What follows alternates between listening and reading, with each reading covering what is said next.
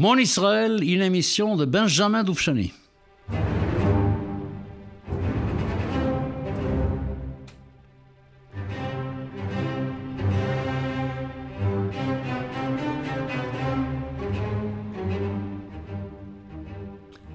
Bon, vous savez déjà, puisque c'est la quatrième émission de la série aujourd'hui, nous sommes au numéro 4 aujourd'hui, vous savez de quoi il s'agit Il s'agit tout simplement, on m'a demandé, de raconter la résurrection d'Israël vue par mes yeux, et puis un peu aussi par les yeux de ma famille, évidemment, car euh, je ne suis né qu'en 1930 et que le cheminement qui a amené à Israël a commencé bien avant. Je peux dire que on peut le placer grosso modo autour de 1860. C'est à partir de là. Et j'avais déjà de la famille en Israël à ce moment-là. Je suis de cinquième génération déjà en Israël. Mon arrière-arrière-grand-mère vivait déjà à Jérusalem et à Hébron. Donc on m'a demandé de raconter mon histoire d'Israël, comment moi j'ai récent, comment j'ai vécu et comment je pense Israël, comment je pense cet événement absolument extraordinaire, probablement le plus grand événement du XXe siècle, la création d'Israël, comment je le pense moi-même? Alors, j'ai déjà trois émissions. Qu'est-ce que j'ai fait pendant les trois premières émissions? Je me suis présenté, je voulais que vous sachiez qui je suis, un petit peu. Alors je vous ai présenté ma lignée maternelle du côté de ma mère, où je suis cinquième génération en Israël, et ainsi la lignée paternelle aussi, d'où vient mon père. Je suis deuxième génération du côté de mon père. Et puis je vous ai raconté un tout petit peu mon enfance, ma naissance, mon enfance, mes études à l'école, etc. Pour que vous sachiez plus me placer des points de vue âge et des points de vue lieu, Jérusalem, où j'ai grandi, pour savoir où j'étais. Et alors maintenant, il s'agira de vous raconter, franchement, de raconter le plus possible, peut-être pas dans un ordre chronologique, un peu en désordre. J'aime beaucoup les désordres, vous savez. Moi, j'habite près du jardin du Luxembourg. Vous savez que le jardin du Luxembourg, il y a deux parties. Il y a le jardin français, il y a le jardin anglais. Le jardin français très symétrique, très géométrique. Le jardin anglais un peu plus sauvage, mais je préfère le jardin anglais. Alors pour ça, c'est pareil. Je vais vous faire des émissions qui ne sont pas obligatoirement dans l'ordre chronologique, mais que j'essaierai de raconter d'une façon la plus intéressante possible pour vous. Pour vous. Comme c'est une affaire personnelle, il faut que je puisse vous intéresser, vous, à ma façon personnelle de voir Israël. je vous ai dit qu'il y a, avant de rentrer dans le vif du sujet, avec les détails historiques et les détails politiques, pourquoi pas, de, de, la création d'Israël, il faut que je vous fasse deux, deux introductions. Il y a première introduction qui est un peu double, le droit du peuple d'Israël sur la terre d'Israël. Et combiné avec cela aussi, la difficulté qu'il y a dans les rapports entre le peuple d'Israël et la terre d'Israël. Vous verrez, c'est pas si simple. Nous avons droit à cette terre, mais nous avons des problèmes, nous avons des difficultés pour assumer ce droit-là par rapport à la terre d'Israël. Et je dirais tout ce que je pense de ça. Vous verrez, il y a des choses que je trouve personnellement résultat d'une très grande réflexion qui a duré depuis des dizaines d'années, évidemment, etc. Deuxième sujet qui sera un peu plus difficile pour aborder tout cela. Vous savez que dans la tradition juive, il y a une vision de l'histoire. C'est passionnant de voir que la tradition juive considère qu'il y a six jours de création avant Shabbat, quand Dieu crée le monde, il crée le monde en six jours, et qu'il y a aussi six millénaires de l'histoire humaine. Six millénaires. Chaque millénaire correspondant à un jour. Vous savez que nous considérons toujours, d'après un verset des psaumes, que pour Dieu, un jour, c'est mille ans. Un jour, un, jour c'est mille ans. Alors, de même qu'il y a six jours de la création, il y a six millénaires de l'histoire. Pas besoin de vous dire que nous sommes maintenant dans le sixième millénaire, dans le dernier millénaire de ces six, où on va, je ne peux pas vous dire, je ne connais pas l'avenir, mais je peux vous dire qu'il y a une pensée juive sur le déroulement de ces six mille ans. Il y a une pensée juive sur ce déroulement. Nous sommes maintenant en 5775. Nous sommes déjà bien engagés dans le sixième millénaire. Nous sommes, je dirais, dans le dernier quart. Nous sommes déjà dans le dernier quart de ce sixième millénaire. Alors il faudra que je vous présente la réflexion de la tradition juive sur l'histoire de l'humanité, sur l'histoire d'Israël, et nous allons nous concentrer surtout sur l'histoire de ce sixième millénaire dans lequel nous sommes et dans lequel se passe la résurrection d'Israël, Israël qui après 26 siècles, 26 siècles de survie, commence de nouveau à vivre car comme je vous ai dit, l'histoire juive se déroule sur trois maisons. Il y a la première maison et qui commence. Il y a d'abord, avant toutes les maisons, il y a les patriarches, Abraham, Isaac et Jacob, dont je vous parlerai souvent maintenant dans mes émissions de vendredi, judaïsme au présent, judaïsme au présent, où j'essaierai de vous faire connaître l'évolution spirituelle du peuple d'Israël. Là, l'émission Mon Israël, c'est pas uniquement spirituel. Aussi, mais pas uniquement, il y aura surtout beaucoup aussi des diplomaties, des politiques, etc. Et des sociologies et autres choses. Alors nous avons donc cette possibilité d'envisager une maison qui commence à la sortie d'Égypte et qui se termine avec la destruction du premier temple par Nabucodonosor. Ça, c'est le temps où le peuple d'Israël vit. Il vit sur sa terre. Il vit. Il conquiert Canaan et puis il en fait la terre d'Israël et il y vit. Puis ensuite, nous avons la deuxième maison qui commence évidemment avec le retour des Juifs après la déclaration de Cyrus, les Juifs qui rentrent en Israël. Puis, ça rappelle un tout, je vous ai déjà dit, ça rappelle un peu notre temps, les, ces retours vers Sion, et qui dure 26 siècles. Nous ne sommes pas encore terminés, c'est pas encore terminé, nous ne sommes pas sortis encore de cela. L'histoire de la deuxième maison, elle est encore aujourd'hui là. Mais je vous ai expliqué, je répète, j'insiste, c'est que depuis le sixième siècle avant notre ère et jusqu'à aujourd'hui, c'est-à-dire 26 siècles, nous avons cessé d'être une nation.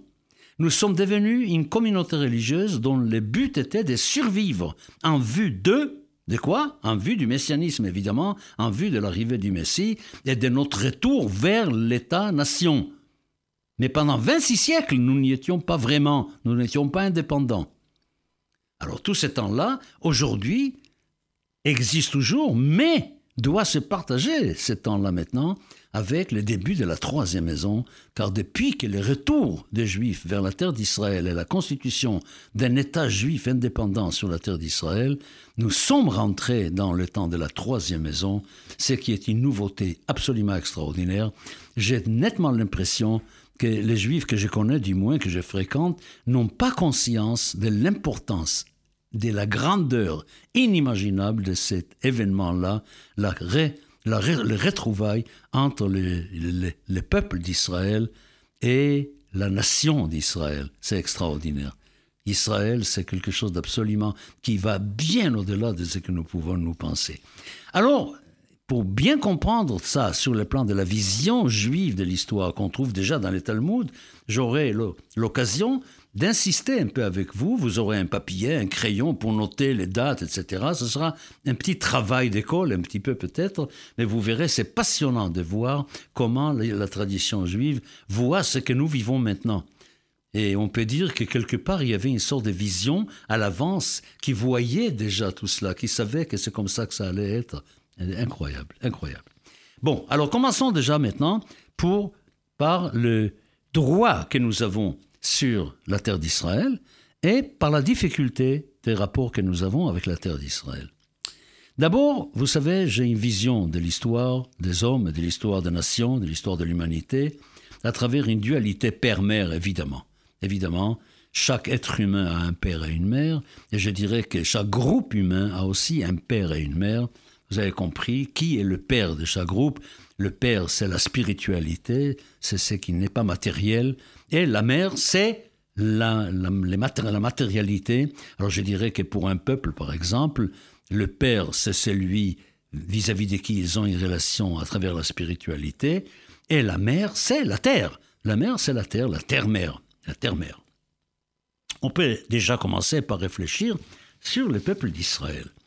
Et on arrive vite à comprendre quelque chose qui est assez incroyable. Nous sommes un peuple sans mère. Nous sommes probablement le seul peuple au monde. Nous n'avons pas de mère. Ah, je vous raconte comment ça se passe. Notre père Abraham, lui, il n'est pas de Canaan. Nous savons qu'il n'est pas de Canaan. Il vient de Our, il vient de Mésopotamie. C'est ça, sa patrie. Et puis, il vient dans un pays étranger où il n'est pas chez lui, c'est Canaan. Et à Canaan, il est un étranger. Il est même obligé d'acheter la tombe de sa femme et Sarah, où il sera enterré lui aussi. Isaac, c'est exactement la même chose. Jacob, c'est exactement la même chose. Et pour Jacob, c'est encore autrement plus important. Car Jacob va prendre toute sa famille à un moment donné et il va partir. Alors nous savons de Jacob que d'abord, il était obligé de fuir son frère Ésaü. Il est parti en Mésopotamie, dans la patrie originelle évidemment. Il est parti là-bas. C'est là-bas qu'il s'est marié, qu'il a pris ses deux femmes et ses deux servantes. Donc il a pris les quatre femmes avec lesquelles il a eu d'abord onze enfants plus une fille. Et ensuite le, douzième enfant garçon en Israël, c'est Benjamin. Et il a vécu 20 ans là-bas. Et puis une fois qu'il était installé sur la terre d'Israël, Qu'est-ce qui est arrivé à un moment donné quand il découvre que Joseph est Mishnel Ameler du Pharaon, second vice-roi du Pharaon, il va prendre toute sa famille, il va partir en Égypte. Donc on peut dire que le séjour de Jacob dans le pays de Canaan est assez court en fin de compte. Car une grande partie de sa vie s'est passée à Mésopotamie, mais une grande partie de sa vie va se passer en Égypte. Intéressant. Donc ce n'est pas sa mère patrie, évidemment. Alors on peut dire, alors, quand il n'y a pas de mer, par exemple, nous existons. On ne peut pas exister sans mer. Alors je vous dirais que nous avons plusieurs mers et vous allez voir comment ça se passe. D'abord, il y a l'Égypte. Quand nous arrivons en Égypte, nous sommes 69. Sur la frontière entre Canaan et l'Égypte naît le 70e, car il faut être 70 pour pouvoir être le début d'un peuple. 70 est le chiffre minimum pour présenter une entité qui peut s'appeler un peuple. Alors nous rentrons en Égypte comme ça, à 70, et l'Égypte est notre mère porteuse. Eh oui, eh oui, car l'Égypte, c'est pas notre mère. L'Égypte, c'est quelqu'un de totalement étranger à nous. Et quand nous rentrons en Égypte et que nous allons nous multiplier en Égypte, l'Égypte sera notre mère porteuse. C'est ce qu'on appelle aujourd'hui couramment la mère porteuse. Une fois que nous allons quitter l'Égypte, cette mère porteuse, l'accouchement avoir lieu dans la douleur, nous le savons, la douleur pour la mère, évidemment, les diples d'Égypte, etc. Et nous allons naître pour aller où? Pour aller dans le désert. Le désert n'est pas un lieu maternel. Car la mère, c'est une mère nourricière qui nourrit ses enfants. Eh bien, le désert ne nourrit pas ses enfants. Et même pour la nourriture, nous sommes obligés d'attendre que la manne tombe du ciel. La nourriture vient du ciel. Et pour l'eau, il faut frapper des rochers pour pouvoir avoir l'eau qui vient des rochers qui ne viennent pas du ciel. Alors déjà, une mer porteuse. Ensuite, un lieu où il n'y a pas de mer du tout, où il n'y a que le Père qui s'occupe de nous à travers la manne et à travers l'eau. Et puis ensuite, qu'est-ce qu'il nous dit, ce Père? Ce Père nous dit, je vais vous donner maintenant le pacte entre nous, la Torah au mont Sinaï, et avec ce pacte-là, qu'est-ce que vous faites? Mais vous allez partir à la conquête d'un pays qui n'est pas le nôtre, qui n'est pas le vôtre.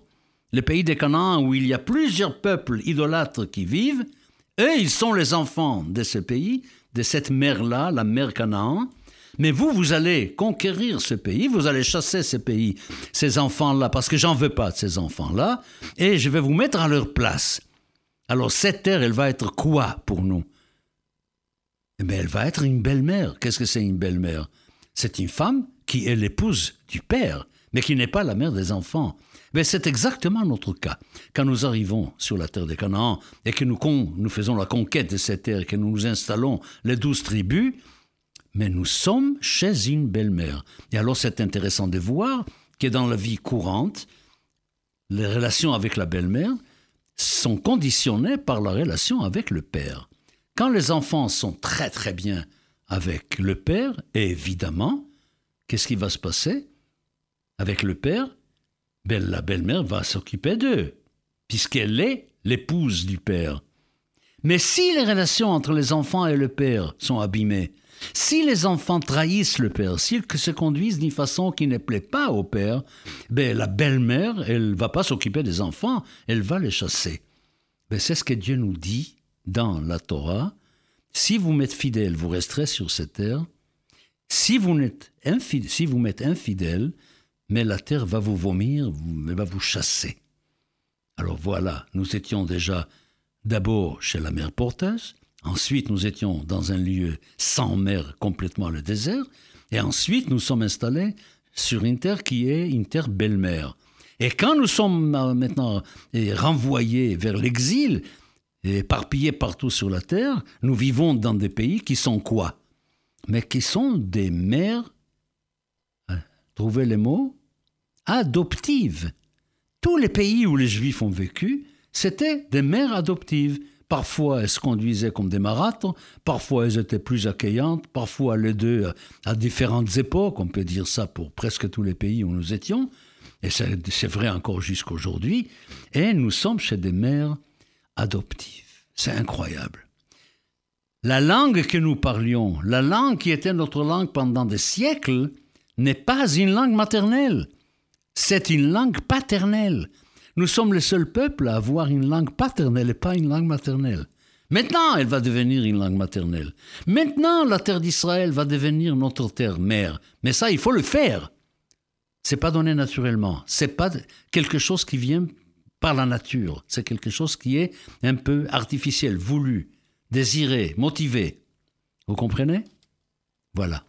Alors peut-être, il se peut, que la difficulté que nous avons avec la terre d'Israël provient justement de ce fait que nous n'avons pas de mère, que nous sommes un peuple qui vit surtout avec le Père, surtout depuis des longs, de longs, de longs siècles. Il faut dire aussi que quand nous avons vécu avec la terre belle-mère comme si c'était la terre-mère, nous n'avons pas beaucoup réussi parce que nous sommes devenus idolâtres comme le peuple que nous étions censés chasser, que nous n'avons pas chassé, et qui nous ont influencés d'une façon absolument extraordinaire. Et nous sommes restés là, et c'est pour ça probablement que nous avons perdu cette terre et nous avons été exilés. Des choses un peu dures à dire, un peu dures à penser, ça prend beaucoup, beaucoup de temps, mais c'est notre vérité. C'est tout à fait notre vérité. Et pourtant, nous savons quoi? Nous savons, si je reviens maintenant aux patriarches, Abraham, Isaac et Jacob, je sais que si je lis bien le livre de la Genèse, si je me demande les rapports que ces patriarches ont avec Dieu, qu'est-ce que Dieu promet à ces patriarches? Ces patriarches qui découvrent Dieu. Abraham, le premier monothéiste de l'histoire. Jacob, Isaac, je vous expliquerai quand je parlerai, si vous écoutez mes émissions du vendredi, mes émissions Judaïsme au présent, l'israélisme, vous allez comprendre aussi parfaitement bien et notre rapport avec Abraham, Isaac et Jacob. Ça va être très, très important, il joue un grand rôle dans notre histoire. Mais quelles, quelles étaient les promesses que Dieu fait à Abraham, Isaac et Jacob? Mais c'est très simple. Deux promesses. Vous aurez une descendance et vous aurez cette terre. Je vous donnerai cette terre. Il n'y a pas d'autre promesse. Il n'y a pratiquement aucune autre promesse. La promesse de Dieu à Abraham, Isaac et Jacob est une promesse très simple. Vous aurez une descendance et cette descendance, elle va être chez elle sur cette terre. C'est elle qui aura cette terre. Magnifique, absolument extraordinaire, vraiment extraordinaire.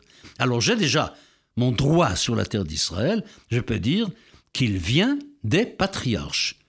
Maintenant, c'est à moi de le réaliser, c'est à moi de le mettre en branle, de le mettre en œuvre, de faire en sorte que la promesse faite aux patriarches devienne une réalité.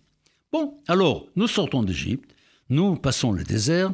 Qu'est-ce qui se passe dans le désert? Déjà, Déjà, nous avons un problème, c'est que souvent le peuple qui est dans le désert, cette génération d'Oramidbar, cette génération qui est dans le désert, râle souvent et dit euh, Cette terre-là, pourquoi tu nous as fait sortir d'Égypte? Ramène-nous en Égypte, etc. Et puis Moïse, vous savez que Moïse un jour envoie douze délégués, douze méraglim, douze, un représentant chaque tribu, pour aller voir un peu le pays, voir comment ça se passe, etc. Et quand euh, ils rentrent dans le camp, il y a sur les douze, il y a deux qui disent on peut y aller, c'est Josué et Caleb, et puis il y a dix Dix qui disent il faut pas y aller, c'est une terre qui mange ses habitants, trop difficile, trop fort, euh, les ennemis qui nous attendent là-bas sont trop forts, nous ne pourrons jamais réussir. C'est-à-dire, il y a déjà une certaine volonté de renoncer à ce projet, de faire de cette terre de Canaan une terre belle-mère. Vous vous rendez compte? Et vous savez la suite de cette, de cette histoire, c'est que cette nuit-là, où le peuple pleure parce qu'il ne veut pas aller à la conquête des Canaan, parce qu'il ne veut pas aller en Israël. Nous savons que c'était le premier Tisha de l'histoire, et que Dieu a dit, ce soir vous plairez pour rien, mais dans l'histoire vous aurez des raisons, ce jour de Tisha B'Av, de plairer beaucoup, car vous aurez beaucoup, beaucoup, beaucoup de malheurs à ce moment-là. Déjà un premier exemple de voir à quel point il y a une difficulté dans ce peuple, dans cette relation, et c'est normal car comme ce n'est pas une mère, mais une belle-mère, il y a une difficulté d'aller réaliser la promesse faite au patriarche. Nous savons aussi après, je saute un peu dans le temps, nous savons aussi après que quand nous allons avoir le décret de Cyrus qui dit aux Juifs exilés à Babylone et dans l'Empire perse, vous pouvez rentrer à Jérusalem, vous pouvez rentrer en Canaan, vous pouvez rentrer, construisez la maison pour votre Dieu, revivez sur votre terre, redevenez la nation que vous étiez, etc. Nous savons avec si peu, avec combien peu d'enthousiasme les Juifs se lèvent à Babylone pour y aller. Nous savons à quel point les choses ne se passent pas exactement comme elle aurait dû se passer, c'est-à-dire un énorme retour vers la patrie, vers la maison. Ça, c'est comme ça que ça aurait dû se passer. Mais c'est pas comme ça que ça s'est passé, évidemment. Là, c'est tout à fait passionnant de réfléchir à cela. Je n'ose pas parler, car je vais laisser ça pour beaucoup plus tard, de parler de ce qui s'est passé de nos jours, si je peux dire, après la Première Guerre mondiale, quand la Société des Nations a donné la Palestine aux Juifs avec le mandat britannique dont le but était d'établir un foyer national pour les peuples juifs en Palestine, toutes ces années-là où Jabotinsky parcourait les communautés juives d'Europe pour mettre en garde les juifs contre les dangers qui les menaçaient en Europe par l'antisémitisme et de leur dire de faire l'évacuation, évacuatia, l'évacuation pour aller tous en Israël, pour remplir Israël de juifs, pour réaliser cette promesse, cette fois-ci, de la Société des Nations et de la Grande-Bretagne, nous savons quel échec ça a été et que vraiment les Juifs ne sont pas venus les Juifs ne sont pas venus et ça leur a coûté terrible, car on peut dire que de tous ceux qui ont subi la Shoah, il y aurait eu certainement beaucoup de survivants si beaucoup plus étaient venus en Israël quand il n'y avait pas de problème, c'est-à-dire, je vous parle des années 20 du XXe siècle. Vous voyez? Alors maintenant que j'ai bien bien mis en place cette idée-là de la, du peuple sans mère, je crois que ça va alimenter notre réflexion pendant tout le temps que je vous parlerai, toutes les émissions sur mon Israël, car j'ai toujours baigné dans ces sentiments-là, de cette dualité, et qu'il y avait un manque quelque part chez nous, il y avait un manque chez nous, car nous sommes un peuple double. D'un côté, nous n'avons pas père et mère, mais nous avons un père seulement, et nous avons des belles-mères ou des mères porteuses ou des mères euh, adoptives, d'un côté, et de l'autre côté, nous sommes doubles dans le sens où nous sommes en même temps porteurs de l'idée nationale, nous sommes une famille, un peuple, une nation, et de l'autre côté, nous sommes une communauté religieuse, c'est-à-dire nous sommes un ensemble de gens qui ont un projet spirituel, qui ont l'ambition d'apporter à l'humanité un message euh, spirituel. Et quand nous sommes sans l'un ou sans l'autre, ça va très très mal. Nous, nations sans la spiritualité, ça n'a pas beaucoup de sens. Nous, uniquement communauté religieuse, sans être une nation, nous l'avons vécu pendant 26 siècles. C'est pas extraordinaire, nous savons que ça mène nulle part, ça tourne en rond, nous réalisons pas ce que nous devons réaliser, nous ne disons pas ce que nous devons dire, et nous faisons pas ce travail qu'on nous a confié, ce projet extraordinaire, d'apporter la spiritualité à l'humanité, d'apporter Dieu à l'humanité. Vous le savez bien.